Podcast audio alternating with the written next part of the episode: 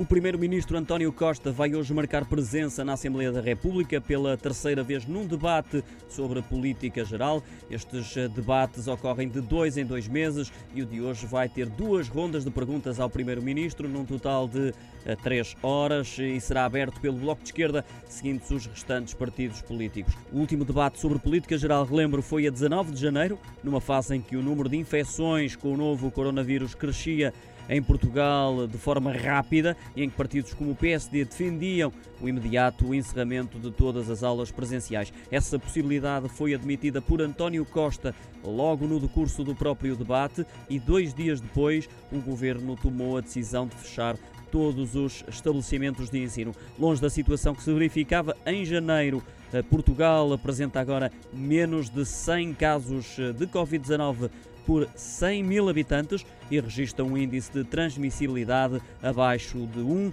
mais precisamente nos 0,83. Por isso, eh, o debate de hoje eh, deve centrar-se no plano de desconfinamento apresentado na semana passada pelo Primeiro-Ministro, um plano a conta-gotas que já passou eh, pela abertura de creches, ensino pré-escolar, escolas do ensino básico na passada segunda-feira, dia em que também reabriram o comércio ao postigo e estabelecimentos de estética como cabeleireiros.